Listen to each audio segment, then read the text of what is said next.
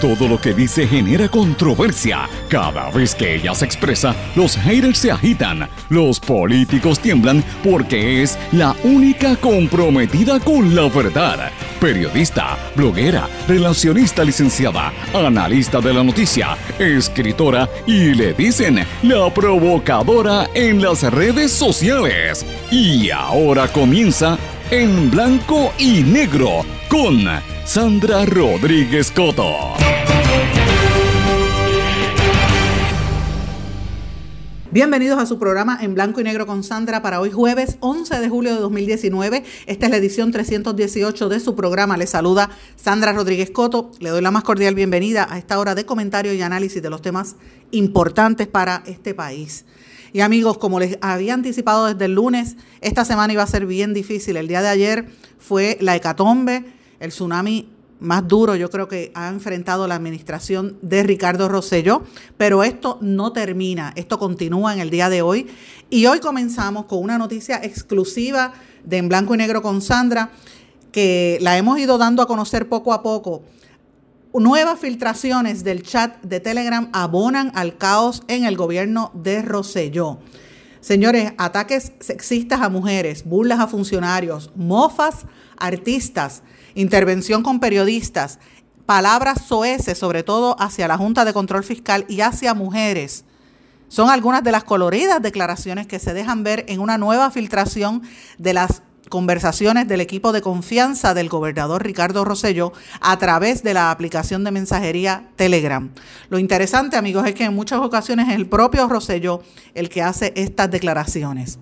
Así es que hoy vamos a hablar en detalle de esto, que lo hemos subido a nuestra página, nuestro blog en blanco y negro con Sandra en exclusiva, y vamos a tener más informaciones en los días eh, subsiguientes.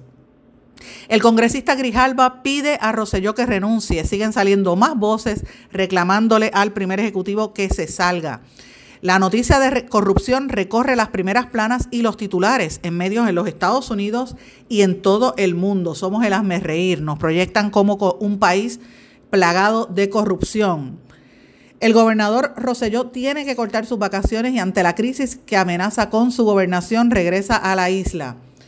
La flamante ex secretaria de Educación, Julia Kelleher, sale sonriente y radiante en unas fotografías tras su arresto. Su abogada, la ex fiscal federal María Domínguez, asegura que su clienta no cooperará. Señores, renuncia el presidente de BDO, la firma que tenía todos los contratos en el gobierno, y él fue arrestado en el día de ayer. El escándalo salpica a terceros, incluyendo al ex candidato a la gobernación Manuel Sidre. Desesperados los trolls del gobierno en las redes sociales, esto es importante amigos, muchos callados, otros no saben cómo reaccionar, utilizan las cuentas oficiales para promover los talking points, los mensajes del PNP en medio de la en medio de la corrupción, ¿verdad? Increíblemente que estén cayendo en esos errores. Y mientras la corrupción nos arropa y acapara los titulares, amigos, sigue aumentando la violencia y la criminalidad. Incautan cerca de 700 kilos de cocaína en la zona sureste de Puerto Rico. Pero amigos, no todo es negativo. Hoy se presenta la exposición del campamento de fotografía en el que participaron un grupo de jóvenes del Colegio San Gabriel para niños sordos. Este grupo fue dirigido por la reconocidísima fotoperiodista Alina Luciano. La exposición se va a llevar a cabo en el Parque Luis Muñoz Marín, allí en la Avenida Central, en San Juan, a partir de las 6 de la tarde y será gratis. Además incluirá una muestra fotográfica durante las actividades con los niños de los demás campamentos de verano del municipio de San Juan, así es que están todos cordialmente invitados. Estas son algunas de las noticias que vamos a estar compartiendo y discutiendo en su programa durante el día de hoy, en este programa. Y agradecemos la sintonía. Tengo que decirles que tengo gran cantidad de mensajes de eh, reclamos, peticiones a través de las redes sociales y a través de mi página de Facebook, Sandra Rodríguez Coto, por Twitter también SRC Sandra. De hecho, mi Twitter iba a explotar en el día de ayer. El día de ayer fue un día sumamente caldeado porque comenzamos a prepararnos, incluso para preparar este, este programa, la edición de ayer, a eso de las cuatro y media de la mañana Amigos, y ayer a las 10 de la noche todavía estábamos en pie de lucha bregando con las distintas informaciones y con las noticias. Fue bien, bien complicado el día de ayer. Y hoy parece que vamos por las mismas porque comenzamos temprano desde las cinco y media de la mañana y hoy promete mucha más actividad. Pero amigos, tengo que, antes que, que comencemos, quiero darle las gracias nuevamente a todos los que nos escribieron y también quiero reiterar que ustedes pueden sintonizar este programa a través de las distintas emisoras alrededor de todo Puerto Rico y sus plataformas digitales, servicios de streaming a través de la diáspora y en las redes sociales. si usted vive en Adjuntas, Utuado, Jayuya, toda esa zona, nos puede sintonizar a través de Éxitos 1530 AM. Si está en Orocovis y en la montaña, en el centro de Puerto Rico, nos busca a través de Cumbre 1470 AM, también a través del 106.3 FM. Si vive en el sur y en el sureste de Puerto Rico, nos sintoniza a través de X61, que es el 610 AM. También, si vive en el área este y noreste del país, incluyendo también Vieques, Culebra e incluso las Islas Vírgenes Británicas y Americanas, y toda esa zona, todo ese litoral nos llega desde, desde Fajardo hasta Carolina, nos sintoniza por el WMDD el 1480 AM. También a través de la cadena WIAC nos escucha por el área oeste, en Cabo Rojo, Mayagüez, a través de la poderosa señal de WYAC 930 AM y en el área metropolitana desde San Juan a través de WIAC 740. Pero amigos, vamos a comenzar de lleno con las informaciones que tenemos para el día de hoy sobre las nuevas filtraciones del chat de Telegram. Invito a los que nos están sintonizando a que busquen en mi blog en blanco y negro con Sandra en Blogspot y ahí usted va a encontrar el escrito con la evidencia y las fotografías de estas, de estas páginas. Eh, señores, y es, una, es un, documento demasiado revelador. Incluye ataques sexistas a mujeres, burlas a funcionarios, mofas, burlas, artistas reconocidos de este país, intervención con periodistas y palabras soeces hacia la Junta de Control Fiscal son algunas de las declaraciones que se dejan entrever en esta nueva en esta nueva gama de conversaciones del equipo de confianza del gobernador a través de la aplicación de mensajería Telegram. En estas conversaciones es el propio Rosselló quien inicia, señores, los insultos, burlas y utiliza palabras soeces en inglés. Señores, y tengo que decirles algo. Utiliza la palabra, el, ¿verdad? La palabra peyorativa que empieza con P y termina con A, tiene cuatro letras para decir prostituta. No voy a decir la palabra soez, pero todos sabemos a qué se refiere. Utiliza el gobernador esa palabra para dirigirse eh, y para hablar de una concejal en Nueva York, Melissa Barbiberito. Le dice a la Junta de Control Fiscal, y esto lo tengo que decir porque no hay manera, go fuck yourself. Esa es la palabra soez que utiliza el gobernador en, en esta red social. Otros comentarios en el chat incluyen calificar de gata a la directora de la Junta, Natalie Yaresco. Señores, en blanco y negro con Sandra tuvo acceso a más de 50 páginas de un total de casi 900 que contiene el chat de Telegram. Lo visto ayer incluye ataques a funcionarios, un patrón de órdenes para reprimir a los opositores, burlas sexistas, homofobia, mofas a los líderes del Partido Popular, señores y a admiradas personalidades del independentismo. Señores, a mujeres, yo incluso también soy parte de eso porque hay hasta unos memes de esta servidora en el, en el chat. También, otra de las cosas más increíbles que uno eh, jamás hubiese pensado que funcionarios de esta administración estuvieran en esas. Tienen, como le digo, eventos que podrían constituir la comisión de delitos o la inducción a que se cometan delitos. En el, escrito que estoy dando a conocer, solamente incluí siete de las 50 páginas a las que tuve acceso. Datan de diciembre de 2018, señores, y todo lo demostrado en esas páginas del chat de Telegram demuestran el carácter y la forma en que opera el círculo íntimo del gobernador. ¿Quiénes estuvieron en ese chat? Vamos a repasar. Ya habíamos escuchado y habíamos visto algo de esto en días recientes.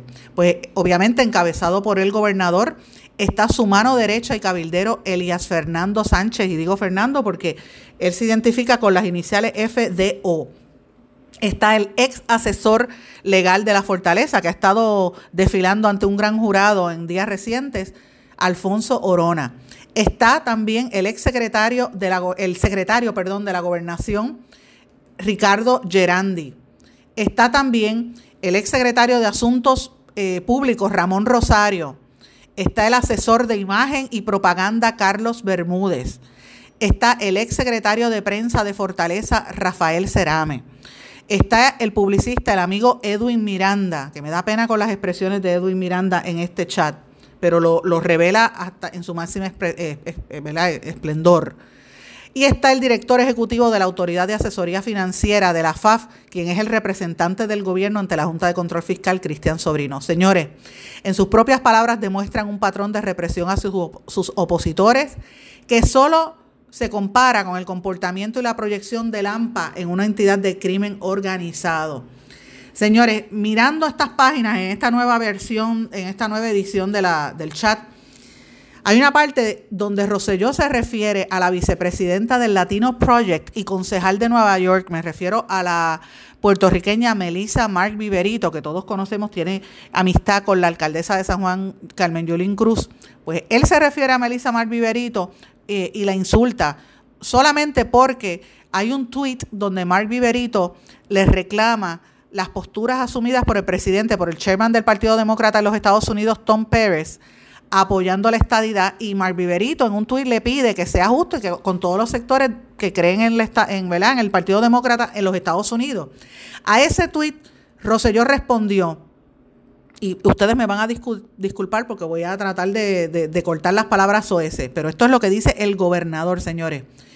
Y cito, nuestra gente debe salir a defender a Tom y caerle encima a esta, PU, esta PUTA, esa es la palabra que dice el gobernador. A eso inmediatamente le responde en el chat Edwin Miranda, el publicista, diciéndole, cáiganle encima. Miren cómo se dirigen hacia las mujeres, señores. Amigas que me está escuchando, tiene que, tiene que ver esto las eh, mujeres que están en las organizaciones feministas también tienen que escuchar esto, porque en otro espacio aparece, oigan esto, los artistas, eh, aparece Elías Sánchez, el coabildero y asesor del gobernador, bajo las iniciales de FDO, burlándose de la vestimenta del exsecretario de Hacienda y aspirante político por el Partido Popular, Juan Zaragoza. Y viene Elías Sánchez y señaló que el salsero, esa gran voz que ha tenido, que tuvo el gran combo de Puerto Rico, que ahora es independiente, ¿verdad? Que está como solista, Charlie Aponte, todo el mundo lo conoce. Eh, dice, dice Elías Sánchez que parece ser el asesor de imagen de Zaragoza por la forma en que Zaragoza se viste con las camisas abiertas y los cuellos anchos sin corbata. Mira la burla. Entonces aparece el asesor de propaganda Carlos Bermúdez subiendo una imagen con un titular de portada del diario Metro en el que la Junta del Instituto de Estadísticas exige la salida del exdirector Mario Marazzi. También incluye sondeos de opinión del diario del, vocero, en el que un 73% favorecía a Rosselló y un 17% a Tomás Rivera Chats. Señores, lo que refleja esa pugna tan terrible que hay entre el grupo de Rosselló y el grupo del presidente del Senado. Poco más adelante, Alfonso Orona entonces comparte las cifras de asesinatos para el día 3 de diciembre de 2018. Ricardo, eh, Ricardo Gerandi entonces empieza a mencionar al amigo periodista Rubén Sánchez, quien supuestamente entrevistaba a un tal Josué sobre un bailable coordinado por un tal Johnny Crespo. Gerandi contesta, y cito, le pasé nota ahora a Rubén Sánchez y le pregunto, ¿yo sí cree que la información la dio Jay Rosario?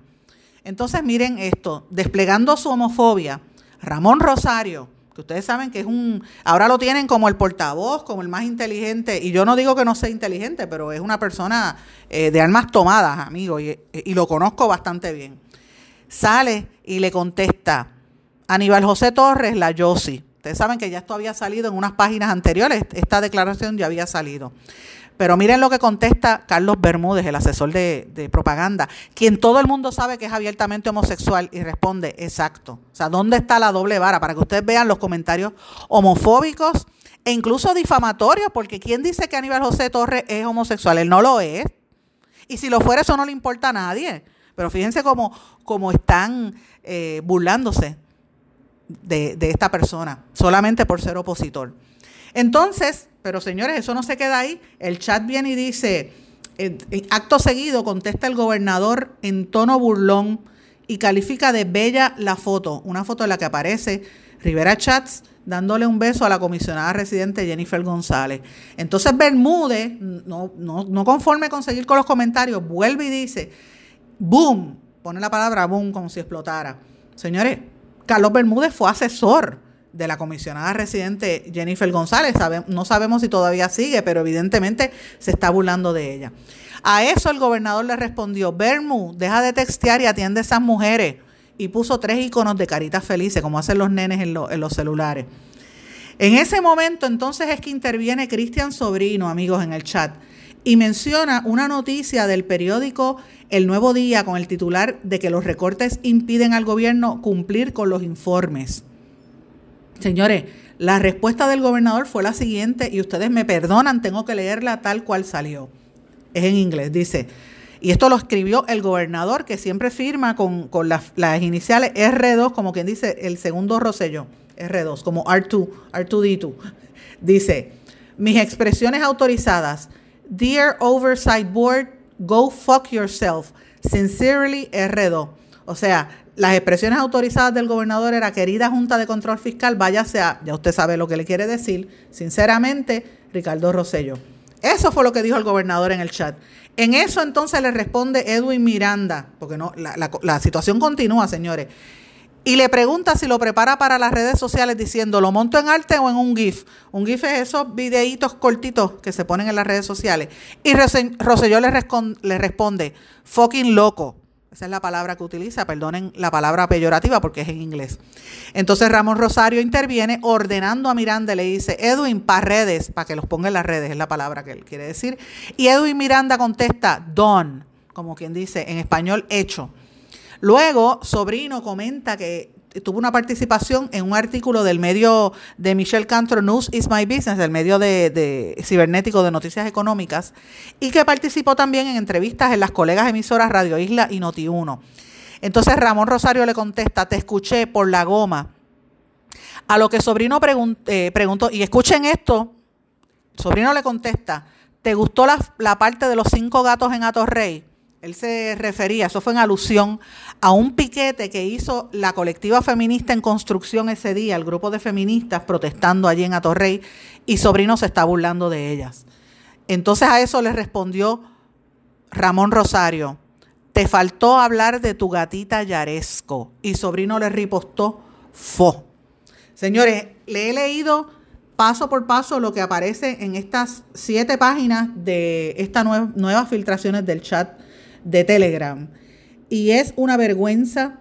Yo creo que el gobernador tiene que dar explicaciones y entendemos que esta información es lo, como dije, es, es un, ¿verdad? un poquito de lo mucho que hay ahí por, la, por la, el acceso que tuve a través de, una de unas fuentes, porque esto vino por varias fuentes, a la gente que esté preguntando. Señores, yo vi más de 50 páginas. Yo vi insultos a, a la oposición, hay, hay uno, yo vi unos insultos horribles hacia figuras ya fallecidas como Carlos Gallizá, que lo recordamos eh, como un líder eh, socialista e independentista y que estuvo por más de 20 años en un programa de radio bien conocido, eh, Fuego Cruzado, falleció recientemente víctima de cáncer. y hay unas, unas burlas hacia su persona, señores, hay burlas hacia un sinnúmero de mujeres con unas palabras extremadamente soeces que espero que me den acceso a esos documentos para poder difundirlos, porque si ustedes ven esto, es para indignarse. Es una doble vara, una doble moral, que el gobernador salga y se dé golpes de pecho diciendo con su esposa que la respete y que la quiere, y que habla de, de que vamos a echar a Puerto Rico hacia adelante y de que hay que respetar a las mujeres. Señores, pero miren cómo se expresa, y usted podrá pensar lo que usted quiera de Natalia Yaresco y yo detesto lo que ella representa. Lo digo yo, Sandra Rodríguez Coto, que estoy en contra de lo que está haciendo la Junta de Control Fiscal y lo que está haciendo esa mujer que se gana casi 700 y pico de mil dólares al año. Usted podrá criticar lo que sea, pero a la mujer se respeta. Y él la, califican de, de gata, la califican de prostituta y otras palabras peyorativas. El mismo gobernador, porque esto está corroborado, señor. Esto fue el gobernador Rosello. Señores, así es como se, expresan. Señores, hay otra parte en, en las páginas que, tuve acceso a ver, no me dieron esas copias, por eso no las publico en el, en el blog, pero sí las vi, en donde se burlan de los maestros, se burlan de los niños, se burlan de la gente que está llorando porque tienen techo, le faltan techo. Esas son cosas de las que están diciendo esta, esta gente, que son los que mandan este país. Señores, hay otras informaciones que, como dije, podrían constituir posibles comisiones o inducción a que se cometan delitos. Esto va a parar en las autoridades porque ciertamente es una situación terrible. Y si usted es homosexual o gay o lesbiana o lo que sea, tiene algún amigo de esa, de, ¿verdad? Con otra identidad eh, que no sea tradicional, usted también tiene que estar atento a estas expresiones porque para que usted vea cómo se dirigen los que gobiernan este país hacia las personas que son, que son homosexuales, burla, o sea, todo el tiempo, en, muchas múltiples ocasiones, esas burlas a la homofobia, eh, bien, bien homofóbicas, de, ¿verdad? demostrando la homofobia de este sector, burlas sexistas, una guerra sin cuartel con Tomás Rivera Chats, unas burlas, señores, de hecho, esta parte yo pude ver por lo menos cuatro páginas que no me las quisieron dar, espero que me las den en algún momento las fuentes, si me están escuchando, las páginas donde se burlan de Jennifer González. Esto es una cosa, ¿verdad? Uno, como yo digo, usted podrá criticar a Jennifer González, usted podrá pensar lo que usted quiera sobre ella, pero ella es la número dos en el partido, fue compañera de papeleta del gobernador Ricardo Rosselló, y ya ustedes quisieran ver las cosas que salen en ese chat, que yo sé que eso va a hacerse público en algún momento. Si yo fuera Jennifer González y advengo en conocimiento de esta información, o sea, yo no volvería a dirigirle la palabra jamás a Ricardo Rosselló ni a ninguno de los que están metidos en ese chat. Porque amigos, es extremadamente vergonzoso la forma en que se dirigen a ella. Eh, las expresiones de Ramón Rosario, que se proyecta como el más víctima y como el más serio. Ustedes tienen que, es que ustedes tienen que ver eso, es una cosa bárbara. Y lo, lo más terrible de todo es que se burlan de personas que uno, ¿verdad?, pudiese tener algún tipo de reconocimiento. ¿Qué tiene que ver el cantante Charlie Aponte, ¿verdad?, que es un salsero, que está en un espectáculo, que se viste así, con una camisa sin, sin corbata, para burlarse entonces de, del aspirante a la gobernación por el Partido Popular, el exsecretario de Hacienda Zaragoza. ¿de qué estamos hablando? Ese es el gobierno que hay. Por eso es que aquí se ocurren estas cosas que, que estamos pasando. Por eso es que aquí estamos viviendo un caos de estas proporciones y estoy tratando de ser lo más tranquila posible, amigos, porque de verdad que es indignante uno como mujer y uno como puertorriqueña que se vea esto. Dije que me mencionan a mí porque vi que hicieron una foto, pusieron una foto en el chat eh, donde aparezco yo en una fotografía, en una, me parece que fue en la presentación de mi segundo libro, la dueña de la emisora Guapa Radio me llevó un ramo de flores y yo tengo el ramo de flores en las manos y me retratan ahí y recortan, me hacen como la silueta, como un meme para burlarse de mí. Y yo digo, bueno, a mí no me importa, así que cara, pero ya eso me demuestra el patrón de hostigamiento y quiénes son los que controlan los trolls, o sea, este grupo encabezado por el mismo gobernador, a quien yo conozco hace muchos años. Éramos compañeros de panel en la radio, lo conozco desde que era niño prácticamente, para que ustedes vean cómo, cómo es. ¿Cómo es, ¿Cómo es la cosa, señores? ¿Quiénes nos gobiernan este país? Pero lo peor de todo esto, señores, y estoy buscando información y lo estoy adelantando por aquí, le va a caer el, el sallo a quien le caiga. El, en las 900, casi 900 páginas de este documento de, donde se transcribe ¿verdad? y donde se presenta el chat de Telegram, hay múltiples instancias en las que se demuestra que estos funcionarios del gobierno tienen comprados a un montón de periodistas y, el chayoteo está en su máxima expresión. Yo llevo consistentemente muchos años hablando de esto, de lo que es el chayoteo. En los últimos meses he escrito varias columnas sobre esto y en las próximas semanas usted va a ver no solamente eso, sino también cómo funcionarios de esta cúpula del gobierno atentaban contra la libertad de expresión, mandando a callar periodistas y mandando a los dueños de los medios a votar periodistas y comentaristas en los medios o hacerle la vida imposible. Señores, esto es solo el comienzo. Vamos a estar bien atentos a lo que salga. Vamos a una pausa y regresamos enseguida. No se retiren, el análisis y la controversia continúa en breve, en blanco y negro, con Sandra Rodríguez Coto.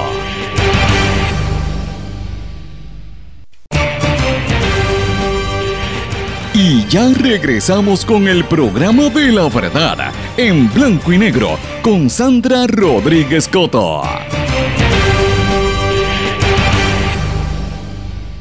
De regreso en blanco y negro con Sandra. Bueno amigos, voy a cambiar un poco el tema porque es que esto del gobernador, vamos a seguir hablando por los próximos días y horas y semanas de este tema. Eh, y es horrible porque estamos en medio del, del huracán. Esto no ha parado, señores. Van a venir nuevos arrestos, lo estoy adelantando.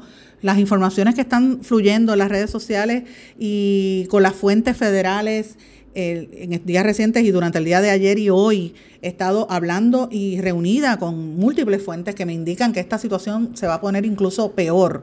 Eh, vamos a requerir de mayor esfuerzo de, lo, de la prensa y de los comentaristas y los analistas que somos serios para tratar de guiar un poco al país sobre las la realidades, contar la realidad como, como acontece. Y, es, es, penoso que esto suceda en un momento donde no hay periodistas disponibles, porque hay poquita prensa comparada a otras épocas. Así que es bien difícil hacer el trabajo y cumplir con todo a la vez. Pero quiero poner algo en perspectiva, señores. Mientras nosotros estamos en este caos de gobernanza, en este problema tan serio de la administración pública que amenaza con la estabilidad del país. ¿Por qué amenaza con esto, señores? Porque van a recortar fondos de Puerto Rico. Esto, imagínate si usted fuera americano y usted está repartiendo fondos y dice, espérate, no lo voy a mandar, e, este país sigue robando, este, este, este, este islita siguen robando allí, ¿para qué voy a dar dinero? Entonces, ¿quién se perjudica? El que más lo necesita. Pero señores, mientras eso sucede, hay una, unas reacciones, ¿verdad?, que, que se dan en la sociedad y nosotros las estamos experimentando hace muchos años que cada vez que aprieta la economía, aprieta la situación fiscal en el gobierno y, hay menos dinero en la calle, aumenta la criminalidad. Nosotros hemos estado viendo aquí en blanco y negro con Sandra un aumento dramático en los incidentes violentos, lo hemos visto, este fin de semana fue una cosa espantosa y la prensa prácticamente lo cayó. Habrá que preguntarse si los periódicos principales son parte del esquema, como demuestra el chat, para ocultar la verdad. Pero miren, hoy hubo la segunda masacre del año. Se registró en Río Piedras. Una mujer y dos hombres que a eso de las casi de madrugada, a las 12 de la madrugada, estaban dándose unas cervecitas en, la, en el área de bombas de una estación de gasolina en la avenida Paz Granela, allí en la urbanización Santiago Iglesias, cerca entre Guainabo y Río Piedras, esa área, fueron brutalmente asesinados a balazos en la segunda masacre que se registra este año en Puerto Rico. La estación de gasolina ya había cerrado al público cuando llegaron los sicarios, posiblemente en dos vehículos. Señores, dispararon alrededor de 75 tiros. Allí murieron Lilian Pérez Meléndez, de 34 años, que vivía en el residencial La Rosaleda, que es bastante cerca, en Guaynabo, y quien hacía unos meses había salido de la cárcel. El joven Eduardo Vilorio Solano, de 18, con domicilio en, en Puerto Nuevo también. También murió Neftalí Reyes Otero, de 34 años, vecino de Puerto Nuevo, que fue declarado muerto en el Hospital Metropolitano. Los agentes del CIC de San Juan, bajo la dirección de Maida Ortiz Ramírez y Ciencias Forenses, más la fiscal Marian Santini, trabajaban en la investigación. Señores, oigan esto, en la escena se ocuparon casquillos de los calibres 9 milímetros y 40.40. La primera masacre de este año fue el junio 10 en un negocio del barrio Atoviejo en Ciales, que también dejó a tres personas muertas y seis heridos. En San Juan no se escenificaba una masacre desde noviembre del 2016, cuando tres hombres fueron asesinados en el residencial San Fernando de Carolina. ¿Por qué yo traigo esto, señores? Porque, como dije, están ocurriendo un montón de, situaciones que la prensa a veces como que no la, no la saca. Miren, ayer mismo, y esto es importante, agentes del negociado de Fuerzas Unidas de Rápida Acción FURA, eh, ellos coordinaron con las autoridades federales y encontraron, incautaron 659 kilos de cocaína en la costa sureste de Puerto Rico. Señores, ese, ese cargamento estaba valorado en 20 millones de dólares. Mira que mucho dinero corre aquí. El secretario de Seguridad Pública, Elmer Roman, informó por un comunicado de prensa que el cargamento fue interceptado a bordo de una embarcación a 8 millas náuticas del sur de Patillas, municipio de la costa sureste, que nos escuchan por allá a través del X61. El funcionario detalló que durante la intervención se arrestó a dos personas cuyas identidades no fueron reveladas eh, y que iban a continuar haciendo esto. Trabajaron en coordinación con seguridad eh, Nacional y con inmigración, entre otras cosas. Miren, amigos, Patillas y toda la zona sureste de Puerto Rico está prácticamente está abandonada, toda esa zona. O sea, encontrar casi 700 kilos de droga valorado en, más de, 50, de 20 millones de dólares te refleja la cantidad de, de cargamentos que pasan por aquí, la cantidad de droga que pasa por este país y vemos inacción de parte de la policía para tratar de detenerlo. Por lo menos este la pudieron detener, gracias al Señor. Porque imagínate si llega a entrar esa droga aquí, ¿qué va a representar? Y si cogieron esa, ¿cuántas no cogerán? Pues miren, eso es parte de lo que estamos viviendo y en la medida en que en el país se den los casos de corrupción, usted va a entender y usted va, va a notar que este tipo de cosas van a seguir pasando precisamente por eso. Porque la corrupción les roba recursos al Estado para poder atender cosas prioritarias como lo es atender la criminalidad. Así que esto es una situación sumamente preocupante, difícil y frustrante para todos en Puerto Rico. Pero bueno, amigos, hay varios temas y tengo que volver a traer el tema de, la, de lo que ocurrió ayer. Eh, mientras el gobierno está tratando de levantarse, ¿verdad? Y cambiar un poco la imagen negativa por todo lo que ha estado ocurriendo, siguen saliendo los temas de corrupción, siguen saliendo, eh, ¿verdad? Las peticiones de que la gente, de que el gobernador dimita. El congresista Raúl Grijalva, que ustedes saben que él vino aquí a, varias actividades, a unas vistas públicas e incluso vino a fundraisers, confirmó a través del periódico The Washington Post, nada más y nada menos, el, periódico de récord donde eh, descubrieron lo del escándalo de Watergate. En ese periódico, Raúl Grijalva, que es el, presidente de, de, ¿verdad? del Comité de Recursos Naturales, que es el que supervisa los temas de Puerto Rico, exhortó al gobernador que renuncie. Dice, para, para tratar de darle la vuelta al debate y para que limpie la casa, que, toma las que tome las medidas correctas, le dijo al gobernador, quítese. Es una situación bien seria, señores, que le esté diciendo se tiene que quitar. Esa fue una declaración que dio Grijalba después de los arrestos que hubo en el día de ayer eh, y, a, horas de que el gobernador eh, dijera que venía, pues el Grijalva le dijo que había cruzado, eh, hemos cruzado el crisol. La restauración de, de, la rendición de cuentas es demasiado clave para el futuro, dijo Grijalva. ¿Por qué le está diciendo esto y por qué esto es importante, amigos? Porque es un portavoz del, del Congreso. Puerto Rico es una colonia que, le, que, que se maneja por lo que el Congreso dicte. Y si el Congreso te está diciendo al gobernador, quítese.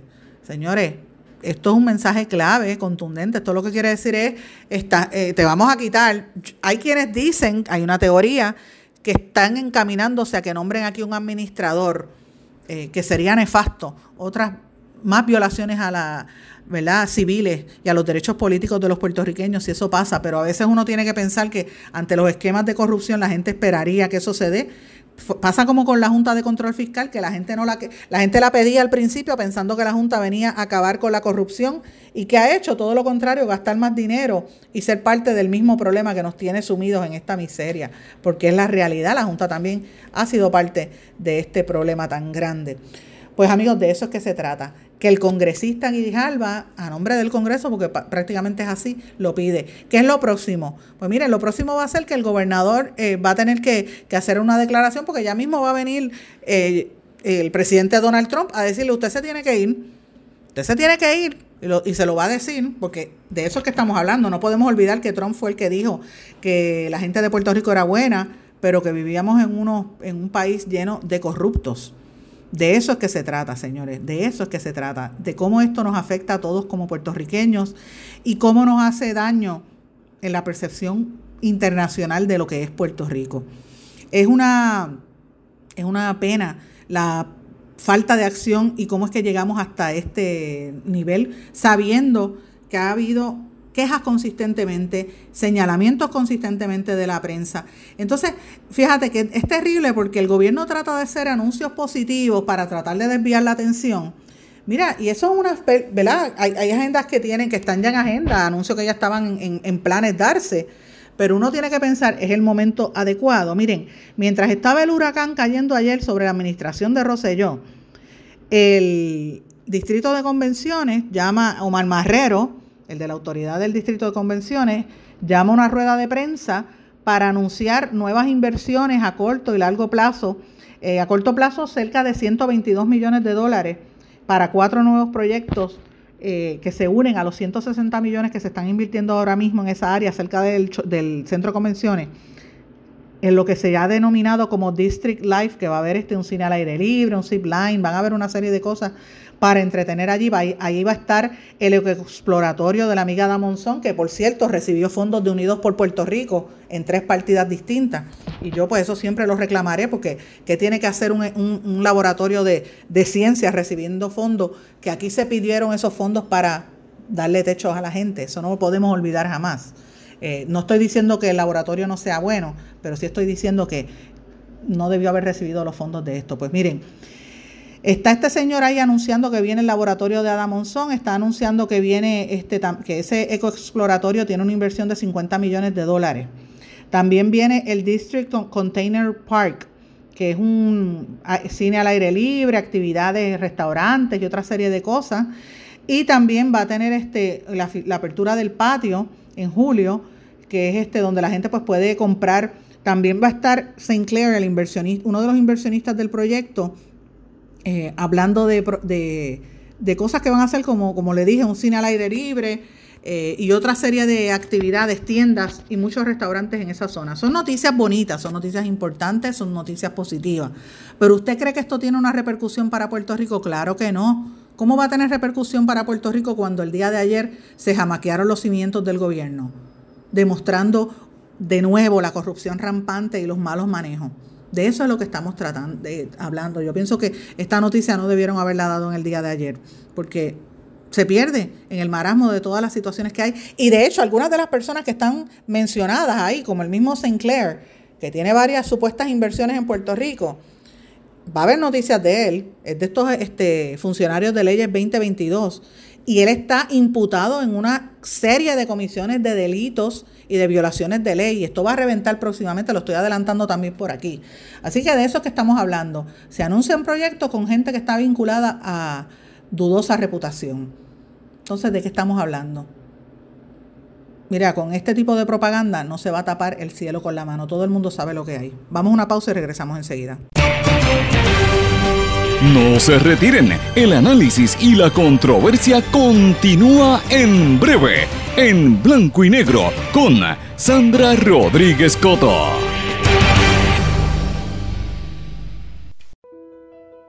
¿Sabemos cuántas personas murieron de verdad durante el huracán María? A usted lo escucharon en el momento de mayor desesperación. ¿Todavía siente aquellas noches a oscuras y de incertidumbre? ¿Qué pasó mientras los vientos azotaban y luego en aquellos días y semanas después cuando no había sistema de comunicaciones? Reviva cada minuto con una narrativa real sobre lo que pasó en la bitácora de una transmisión radial, catalogado como uno de los mejores libros del año 2018 por la crítica literaria. Es una lectura necesaria porque no podemos olvidar nuestra historia para que esta no se repita. Bitácora de una transmisión radial, disponible en las principales librerías a través de todo Puerto Rico y en la internet lo consigue en Amazon, en libros787.com y en travaliseditores.com, publicado por Travalis Editores. Este es un mensaje importante del Departamento de Salud y Servicios Humanos de los Estados Unidos. En una ola de calor, mantenerse fresco lo mantendrá sano. Las personas y los animales deben quedarse adentro. Si no tiene aire acondicionado, vaya a algún sitio que lo tenga como un centro comercial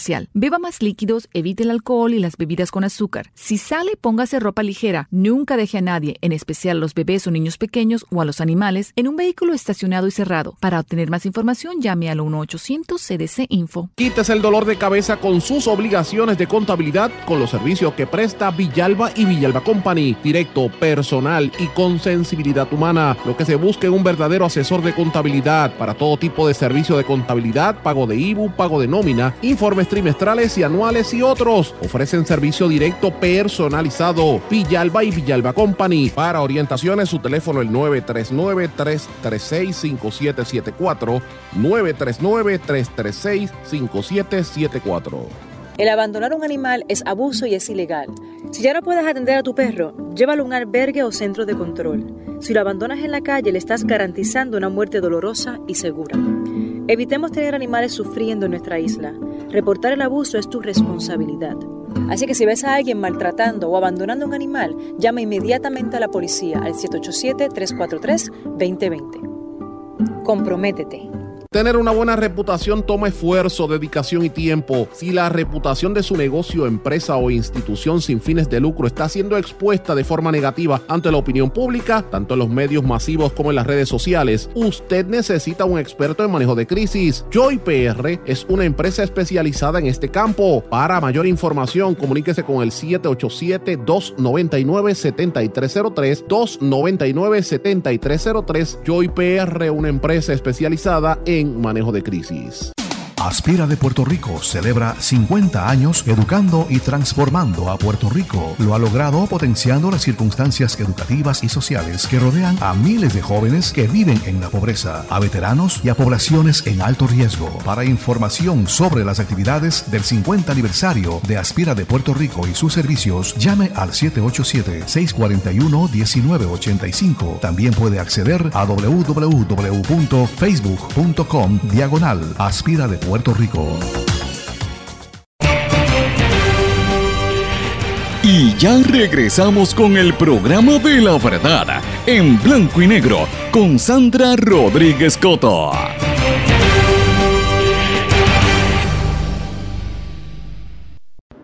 De regreso en blanco y negro con Sandra. Amigos, en esta parte final vamos a reflexionar un poco sobre las implicaciones que representa las acusaciones que ocurrieron en el día de ayer.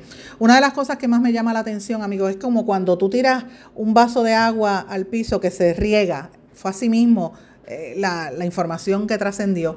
Y entre la gente salpicada en esto, eh, porque en el pliego acusatorio se menciona, en el pliego acusatorio de Kelleher, específicamente, al ex candidato independiente a la gobernación y empresario Manuel Sidre y a su ex directora de campaña, colega y querida amiga, eh, que también estaba vinculada ahí, María Estela Cestero. Eh, y obviamente Manolo Sidre reaccionó sorprendido de haber sido mencionado en ese pliego acusatorio contra la ex secretaria Kelleher. Eh, Sidre dice, según el, pliego acusatorio, dice que Sidre mencionan a Sidre porque fue parte de supuestamente cuando estaban describiendo el esquema entre Kelleher, los presidentes de, la de las corporaciones Colón y Ponce y la corporación BDO. Pero no dice que Kelleher, eh, que perdón, que Sidre cometió delito alguno, sino que lo mencionan como que estuvo allí. ¿Verdad? En una conversación. El pliego eh, acusatorio señala que en mayo de 2017 el individuo D, que es Sidre, le envió a Kelleher el, el resumen del individuo E, quien, habría, quien, se refiere a su directora de campaña, María Estela Cestero, quien había dirigido la campaña de Sidre para la gobernación en el 2016 en el área de comunicación. Eh, realmente lo que hizo Sidre, según él, fue que la recomendó para un puesto en la agencia a la exdirectora de la campaña, a, María Estela. Yo le tengo que decir algo. Eh, Manuel Sidre, yo los conozco a ambos, y puedo dar fe de que son gente bien reconocida. Manuel Sidre lleva toda una vida trabajando por Puerto Rico desde el sector privado de distintas maneras. Eh, cuando él lanzó su candidatura a la, a la gobernación, yo nunca lo comprendí porque yo decía, un hombre tan exitoso que había sido presidente de la Cámara de Comercio, de otras instituciones. De hecho, Manolo Sidre y yo estuvimos en una junta de directores de la Fundación Comunitaria eh, de Puerto Rico, que en ese grupo estaba otro grupo, eh, había mucha gente también interesante. Y pues yo creo que en ese momento fue donde más labramos una amistad eh, y me parece que era un hombre bien comprometido. Pero yo nunca entendí la relación que tenía Sidre y el por qué él, él apoyaba a la secretaria Julia Kelleher porque Julia Kelleher, todo el mundo sabía que era una mujer que estaba teniendo dificultades, su actitud desde que llegó a Puerto Rico fue difícil. Eh, Manolo Sidre está diciendo que él, eh, obviamente, le recomienda a María Estela Cestero porque Julia Keller estaba pidiéndole a alguien de relaciones públicas para que lo contratara. Entonces él quien hace recomienda a María Estela.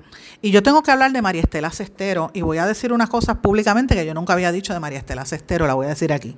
María Estela Cestero es una profesional de primer orden, es una mujer extremadamente seria, es una mujer eh, de, como muy pocas relacionistas hay en este país. La conozco hace más de 20 años eh, María Estela dirigió por muchos años las comunicaciones para Bacardí y de verdad, mientras ella estuvo en esa área, en esa compañía, era cuando Bacardí er, brillaba, porque desde que salió de Bacardí, eh, se nota la falta que hacía María Estela Cestero y todo el equipo que estaba allí, Ángel Torres y todos los demás. Eh, yo participé en un jurado en una ocasión y voté a favor de que María Estela Cestero se llevara el premio de la relacionista distinguida, el premio más importante que daba la asociación, porque la trayectoria de esa señora, de esta colega, es impecable. Y yo lamento mucho, mucho, mucho, y me parece injusto que hayan utilizado las autoridades federales el nombre de una mujer tan seria como María Estela Cestero en este esquema. De mi parte, yo de verdad lamento que hayan llamado a, a Sidre, a quien conozco, como dije, pero me parece que Sidre no debió haber estado al lado de la secretaria porque todo el mundo sabe lo que la secretaria Keller era. O sea, con, dos dedos de frente tú sabes lo que estaba haciendo Keller aquí. Que hay que cambiar el Departamento de Educación, sí hay que cambiarlo, hay que mejorarlo, pero no era la manera en que lo estaba haciendo Keller. Así que Sidre se debió haber ahorrado esto. Y, y es penoso que se haya llevado de por medio la imagen, que yo sé que al final no va a salir perjudicada porque ella no hizo absolutamente nada, no está acusada, es simplemente que la mencionan como que fue recomendada para un puesto. Pero yo quiero que esto sirva de un desagravio a la, a la colega y amiga María Estela Cestero, porque es una mujer extremadamente seria, con una reputación, por lo menos ante mis ojos, que todavía permanece intachable. Y yo no suelo decir esto de la gente, pero ella sí, para mí es una mujer extremadamente seria y lamento lo que está pasando. Pero bueno, amigos, aparte de eso, estas declaraciones de ayer, como bien dicen varias personas, lo han dicho a través de, de las últimas horas, lo que presentan que el gobernador está bajo fuego. El gobernador está, eh, no ha sido acusado de nada, pero indirectamente le imputan haber sido un incompetente. Y eso es lo que demuestra el gobernador. Esa es la manera en que uno puede interpretar cómo él permitió llegar hasta este momento con una, con una secretaria de educación que era su mano derecha, que él estuvo todo el tiempo defendiéndola y presentándola como si fuera la, la, salvadora de los indígenas aborígenes puertorriqueños, porque así era como el gobernador presentaba a Julia Kelleher, no podemos olvidarlo. Y cómo Ángela Dávila, Angie Dávila, otra jefa de agencia que manejaba más del, o sea, entre ACES, y educación, señores, manejaban la mitad del presupuesto de Puerto Rico, o sea, las dos agencias más importantes. Entonces, encima de eso, tener una persona como Fernando Scherer, director de BDO, esa firma, y al contratista Velázquez Piñol, que se pasaba dando este seminarios a la gente de gobierno, que se presentaba como si fuera un experto representante del gobierno y era un contratista y que iba a juntas de directores. Miren, señores, el gobernador abrió la puerta el gobernador fue quien dio permiso para todo esto. Así que eh, me parece a mí que aunque no ha sido acusado públicamente, ha demostrado incompetencia, ha, demostrado que no tenía la capacidad para gobernar y ha incluso superado por mucho los actos de corrupción que se cometieron bajo la gobernación de su padre, Pedro Rosselló. Es bien lamentable porque uno hubiese pensado que siendo hijo y había vivido esa experiencia, que Roselló, hijo, iba a enmendarlo. Mira, pero señores, no lo hizo, fue todo lo contrario. Así que me parece a mí que hay que estar atentos los próximos días porque esto va a ser eh, bien fuerte para Puerto Rico. Va a estar, les, les anticipo que esto podría tener repercusiones incluso en la campaña eh, política, el escenario político va a cambiar y no duden que el gobernador retire su aspiración, porque todavía no han llegado a Elías Sánchez, todavía no han llegado a una gente que falta, que se sabe que están siendo objeto de pesquisa. Miren qué casualidad que en el día de ayer estaban todos los jefes fuera del país, este, hasta el secretario de Estado. hay, hay unos ángulos que tenemos que mirar con detenimiento. Pero bueno, amigos, como les dije al principio del programa, no todo es negativo, todo lo contrario. Hay gente que está buscando echar hacia adelante y, promover las cosas bonitas de este, de este país. Yo les hago una invitación pública a que participen hoy en la tarde a las 6 en el Parque Luis Muñoz Marín. Si está en el área de San Juan, eh, pues puede llegar hasta allí. Eso es gratis, la entrada es gratis. Va a haber una exhibición, eso queda en la Avenida Central, eh, entre la Central y el Expreso, que usted llega rapidito. Y va a haber una exhibición una exposición fotográfica de un grupo de niños sordos que cogieron un taller de fotoperiodismo y fotografía con la reconocidísima fotoperiodista Alina Luciano. Eh, yo lo digo porque eh, mi hija fue parte de ese campamento y pues este, aquí me atrevo a decirlo porque estoy bien orgullosa de, del trabajo que hizo ella y que hicieron los otros niños. Señores, Alina Luciano no habla lenguaje de señas.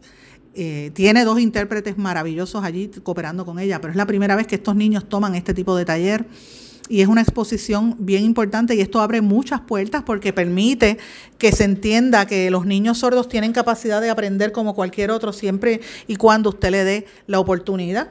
Eh, y esos niños tomaron una foto y déjeme decirle, ha sido una cosa extraordinaria. La exposición se va a dar, se va a presentar allí y también van a presentar fotografías de lo que ocurrió en otros campamentos de verano del municipio de San Juan. Y yo tengo que decir algo, miren, ustedes saben que Carmen Yulín Cruz no es santa de mi devoción, como dicen. Le he criticado mucho públicamente por las ejecutorias que ella ha hecho. Yo he escrito una columna bastante contundente contra ella.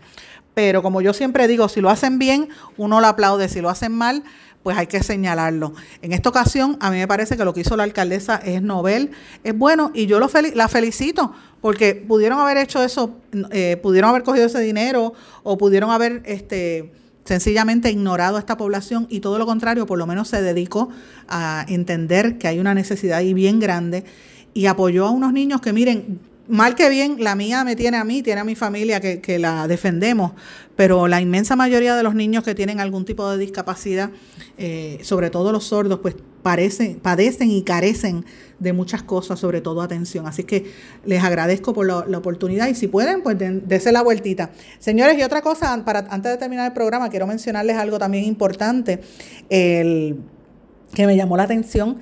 La revista National Geographic escogió la bebida piña colada como la mejor eh, bebida playera.